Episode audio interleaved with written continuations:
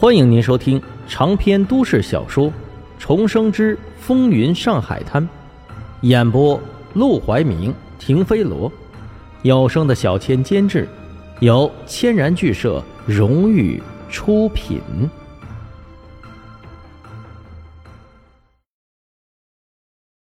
第二百五十四章，洋人找上门来了，怪不得这次他一进来，沈梦生就一副胸有成竹的模样。他不是在装腔作势，而是百分之百的确定他一定会答应和黄金荣的合作。机会呢，就只有这一次，而且就在你的眼前。答应，我现在就带你去见荣叔；不答应的话，那荣叔想要对付你们薛家，我也拦不住。你们还是尽早去找郭孝林救命吧。说着，他站起身来，弹了弹衣服上的灰尘，悠哉悠哉的。就要朝门口走去，站住！终于，徐二公子满头大汗的开了口。他转过身来看向沈梦生，艰难的问道：“我就问你一句话，上一次你约我来这个包厢，是不是就已经料想到了今天的局面？”沈梦生淡淡一笑：“你说是就是，你说不是，那就不是。”闻言，徐二公子不禁笑了起来。那就是了，怪不得，怪不得自己会输得这么惨。原来沈梦生是如此的未雨绸缪，自己还在为了对付他绞尽脑汁的时候，沈梦生就已经把其往后走了至少十步。过去，他觉得自己像是沈梦生手中的猴，现在却觉得说猴都是抬举他了，他就是沈梦生手中的提线木偶。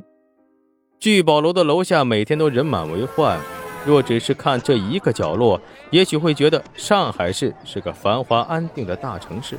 但是，只要细看那些人的脸，就会发现他们每个人都有自己的忧愁。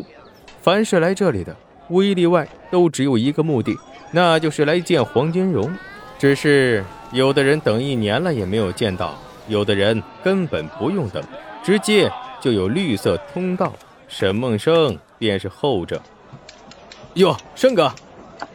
尽管他只有十九岁，但整个聚宝楼所有伙计、掌柜、办事的，只要见到他，都会规规矩矩的喊他一声“生哥”。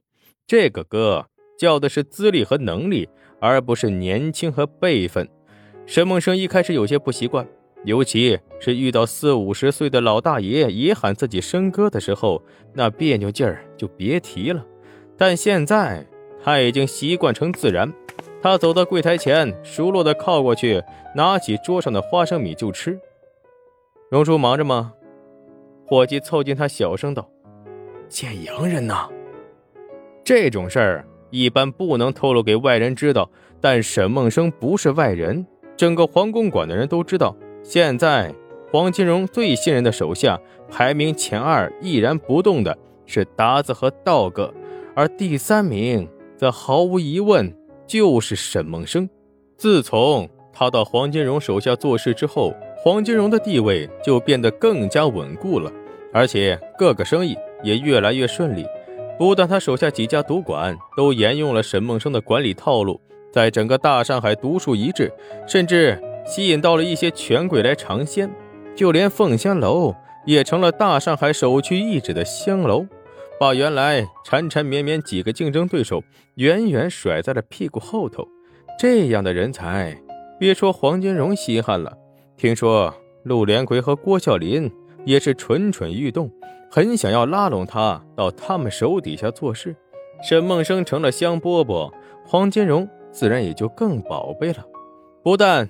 给他开设了不必遵守聚宝楼规矩，随时都能进去找他的绿色通道，还送给了他一套小别墅，作为搞定凤仙楼和薛宝润的奖励。一时之间，沈梦生是风头无量。洋人，洋人不召唤荣叔过去，竟然亲自来找荣叔，这可稀奇。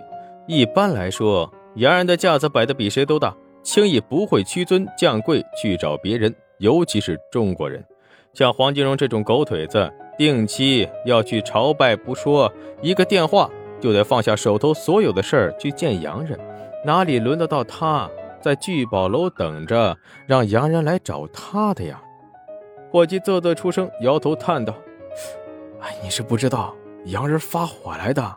我看他怒气冲冲的，八成是要找荣叔麻烦了。”洋人找黄金荣的麻烦，沈梦生立刻好奇起来，丢给伙计二十块钱，当做买边角小料的小费，便兀自上了楼。刚拐过楼梯，就见达子靠在墙上抠指甲，听到脚步声，抬头一看，见是沈梦生，便像老熟人似的扯了扯嘴角：“来了。”沈梦生也不避讳，直接问道：“听说有洋人来了？”唉。可不是，也不知道出了什么事进门就把我们赶了出来，然后就在这屋里头吵，我们也不敢听吵什么。不过呀，估计待会儿荣叔心情不会好，你要是有事儿，还是改天再来吧。他有事是要改天来，可他实在是好奇，洋人能找黄金荣什么事儿呢？能让洋人亲自过来的，一定是大事儿。两个人正聊着的时候，黄金荣办公室的门。忽然被人用力推开，接着一个穿着西装皮靴的外国男人一边戴帽子，一边面无表情地朝楼梯口走了过来。他的身后跟着一个翻译和一个保镖，也是同样的盛气凌人，目不斜视。等他们来到达子面前时，沈梦生闻到了一股很强烈的香水味儿。接着，那翻译忽然停住脚步，看向沈梦生。你姓沈？沈梦生一愣，犹豫了一下，点头。沈梦生，沈梦生继续点头。那翻译立刻朝洋人说了几句洋文，答的是一个字都没听懂。不过眼见那洋人竟是冲着沈梦生来的，不禁满脸惊讶。陆连魁和郭笑林知道沈梦生不稀奇，可洋人竟然也知道沈梦生，他惊讶。沈梦生却是惊恐，因为达子听不懂那翻译的话，沈梦生能听懂啊！这小子不安好心，竟然和洋人污蔑他，一张嘴就说他就是杜月笙说的那个沈梦生，就是他给黄金荣出的主意对付三星公司，并且还要打击他们的生意。要说罪魁祸首，便是他。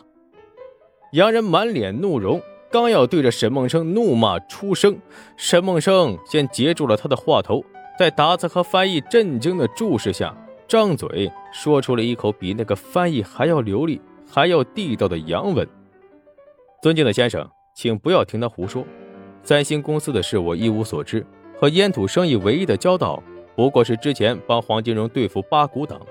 我想，大约是我和杜月笙有过一点私人恩怨，他想利用先生的势力。”以公谋私，对付我。